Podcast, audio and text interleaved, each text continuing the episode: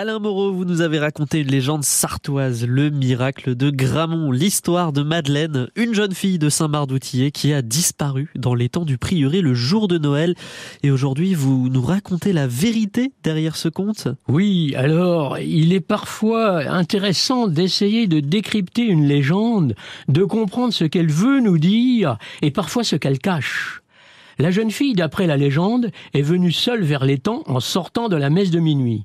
À la lueur de son falot, elle a parcouru ce chemin désert et enneigé au lieu de regagner la ferme où elle travaillait. Elle s'est approchée tout au bord de l'eau, et puis, nous dit la légende, une partie de la rive s'est détachée, emportant Madeleine que l'on n'a plus revue. Mais on a par contre retrouvé son falot. Ce que veut nous dire la légende, c'est que Madeleine s'est noyée. Ce qu'elle veut nous cacher, c'est que la jeune fille a sans doute mis fin à ses jours. Mais alors, euh, Alain, pourquoi détourner la vérité sous une légende pareille? Mais voyez-vous, à cette époque, le suicide était considéré comme un crime contre soi-même. Dieu seul décidait de la vie et de la mort. Se tuer était le pire des sacrilèges, et personne ne doutait que l'on était damné pour l'éternité. Les rares suicidés étaient traités en parias. Le prêtre refusait de les enterrer, on pendait leur corps au gibet avant de le brûler.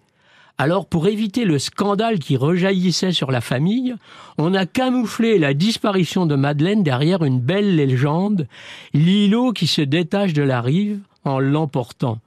Il y a même un autre indice révélateur, car il est dit que son âme a enfin pu gagner le ciel un siècle plus tard sans doute le temps estimé pour qu'elle obtienne le pardon du Tout-Puissant. Et donc euh, par rapport à la légende, le prieuré, les temps, euh, ils existent encore? L'ordre de Gramont a été supprimé par le pape Clément en 1772 et le prieuré démoli, sauf une partie du cloître et une chapelle attenante. Et c'est avec les matériaux que les paysans ont bâti l'actuel hameau de Gramont. Quant à l'étang, je vous avoue que je n'en sais rien. Invitons nos auditeurs à nous le dire en allant se promener et faire leur petite enquête à Saint-Mars d'Outillet. S'ils retrouvent les temps, ils auront une pensée pour Madeleine qui y repose.